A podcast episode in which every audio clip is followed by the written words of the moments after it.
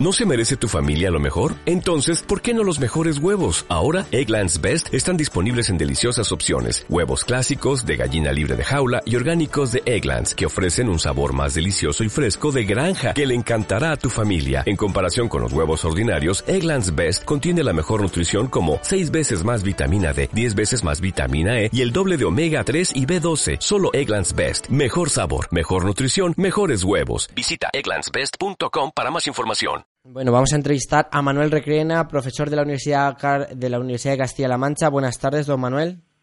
Buenas tardes. Bueno, las brigadas internacionales, ¿por qué se decide que se instalen en Albacete y luego por qué se derivan a otras localidades de alrededor?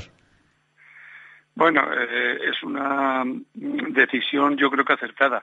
Primero Albacete estaba en una buena zona por si eh, era necesario de Madrid eh, si caía a Madrid, pues por Albacete se podía ir hacia el mar y desde el mar, pues que abandonasen España los brigadistas, por lo tanto es una era una forma eh, estratégica. Y luego después, además, Albacete pues tenía las características de que estaba cerca de los importantes frentes, el frente de Andalucía, el frente de Madrid, y por lo tanto, pues eso es lo que llevó al final al gobierno de la República a decidir que fuese Albacete el lugar donde venían los brigadistas y claro, como la cantidad de brigadistas que vinieron era tan grande, pues eh, se acordó que una capital de cuatro, de cinco mil habitantes no tenía capacidad para, para aceptar eh, tantos brigadistas. Entonces, pues se decidió que em, se ubicasen en distintos pueblos y se distribuyeron las armas, eh, las, eh, el equipo mm, de eh, actividad bélica. Por ejemplo, pues unos iban a caballería, estaba en la Roda, por ejemplo, otros iban a infantería, a la zona de la Mancha, y mm, artillería estaba en Almansa. Por lo tanto, digo que cada mm, sector de los brigadistas depende de la especialidad militar, pues iban, iban a unos pueblos o a otros. Usted ha estudiado todos estos pueblos. ¿De cuántos pueblos estamos hablando? ¿En cuántos pueblos se distribuyeron, más o menos? Bueno, casi todos los pueblos están en la Manchuela, es decir, eh, alrededor de la zona de Casasibáñez, que es un poco el, el, foco principal, pero Casasibáñez, La Roda, la zona de la Mancha, y luego, un poco más alejados, pues estaría eh, Almansa, y bueno, en total eh, unos 15 pueblos son los asignados para distribuir a los brigadistas y que se formasen en la actividad militar correspondiente a, sus características.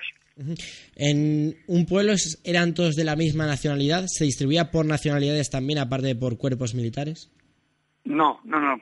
Eh, generalmente eh, se distribuían por idiomas parecidos, pero nunca mm, se ubicó a un grupo de brigadistas. Entre ellos porque mm, la cantidad iba llegando poco a poco, entonces eh, a lo mejor llegaban 300 en una, en una primera remesa y entonces mm, pues se ubicaban eh, brigadistas pues eh, francófonos o del área de Francia, de los países nórdicos, es decir, un poco eh, con características idiomáticas parecidas, eh, pero era lo único importante. ¿De qué periodo a qué periodo está recibiendo Albacete estos brigadistas o la provincia de Albacete? Bueno, la, primera remesa de brigadistas llega en 1937, 36, en octubre, 14 de octubre, y mm, como consecuencia del peligro de que mm, la expansión de Franco eh, hacia el Mediterráneo pueda impedir que los brigadistas eh, suban a defender Cataluña, pues en abril del 38 eh, se, acuerda que se trasladen todos los brigadistas de la provincia de Albacete hacia Cataluña. Y mm, pues bueno, en tren, eh, todos los brigadistas que quedaban se desplazaron a Cataluña y a partir de esos años perdón, a partir de, esa fecha, eh, están hasta que, víspera de caer Cataluña, se, bueno, salen por los Pirineos. Son evacuados. Eh, eh, pero entrenándose, ¿cuánto tiempo duraba este entrenamiento en estas localidades?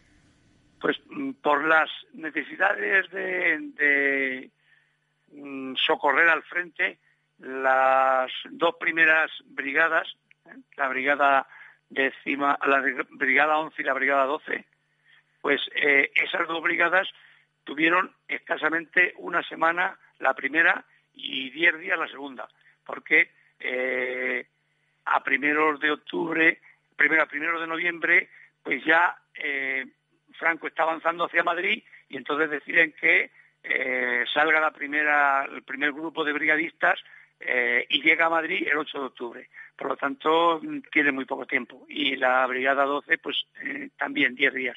Luego ya, en las siguientes, el tiempo de formación posiblemente alcance unas unos 20 días o un mes, depende de... Muy poco tiempo en cualquier caso. Eh, en Villanueva de la Jara, por la información que hemos podido recabar, estuvo parte de la brigada Abraham Lincoln y también, como usted decía, francófonos.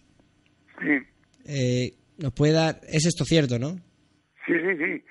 Eh, bueno, claro, no solamente la Manchuela, sino que también en Villanueva de la Jara.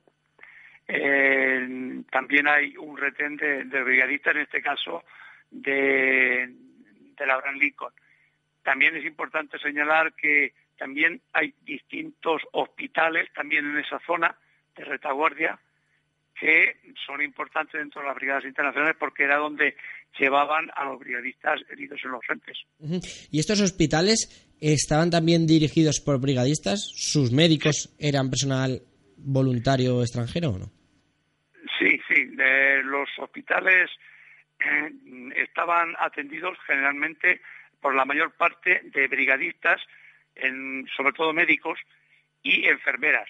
Eso no quiere decir que además se incorporasen algunos médicos españoles, eh, catalanes, por ejemplo, José María Masons, eh, fue un, bueno, pues un médico muy importante quirúrgico que interviene, o sea que también, eh, y enfermeras de, en estos pueblos, pues también algunas se incorporan a las brigadas internacionales, pero básicamente la mayor parte del cuerpo eh, de, tanto de médicos como de enfermeras eran brigadistas. ¿Cómo era la vida en un campamento de las brigadas internacionales?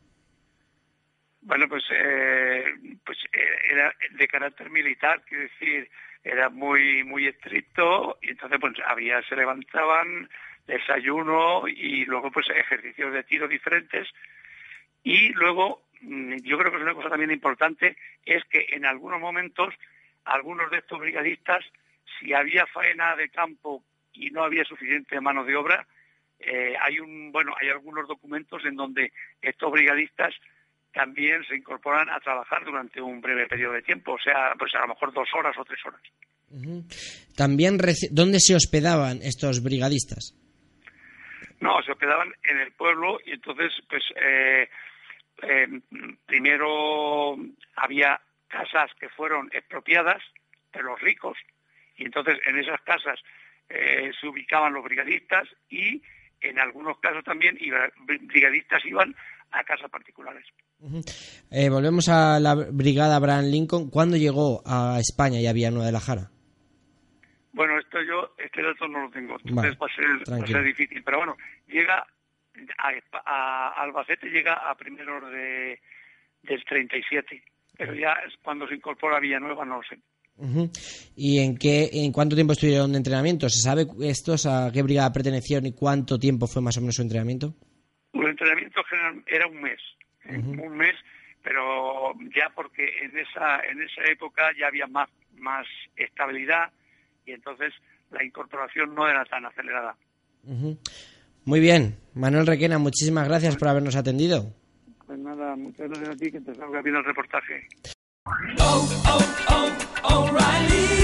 ¿Necesitas ayuda? En O'Reilly Auto Parts te ayudamos. ¿Necesitas algún consejo? Te aconsejamos. Nuestros profesionales en autopartes están siempre disponibles para ayudarte a encontrar lo que necesites. Excelente servicio al cliente es solo una de las ventajas que ofrece O'Reilly Auto Parts. Los profesionales en autopartes. Oh, oh, oh,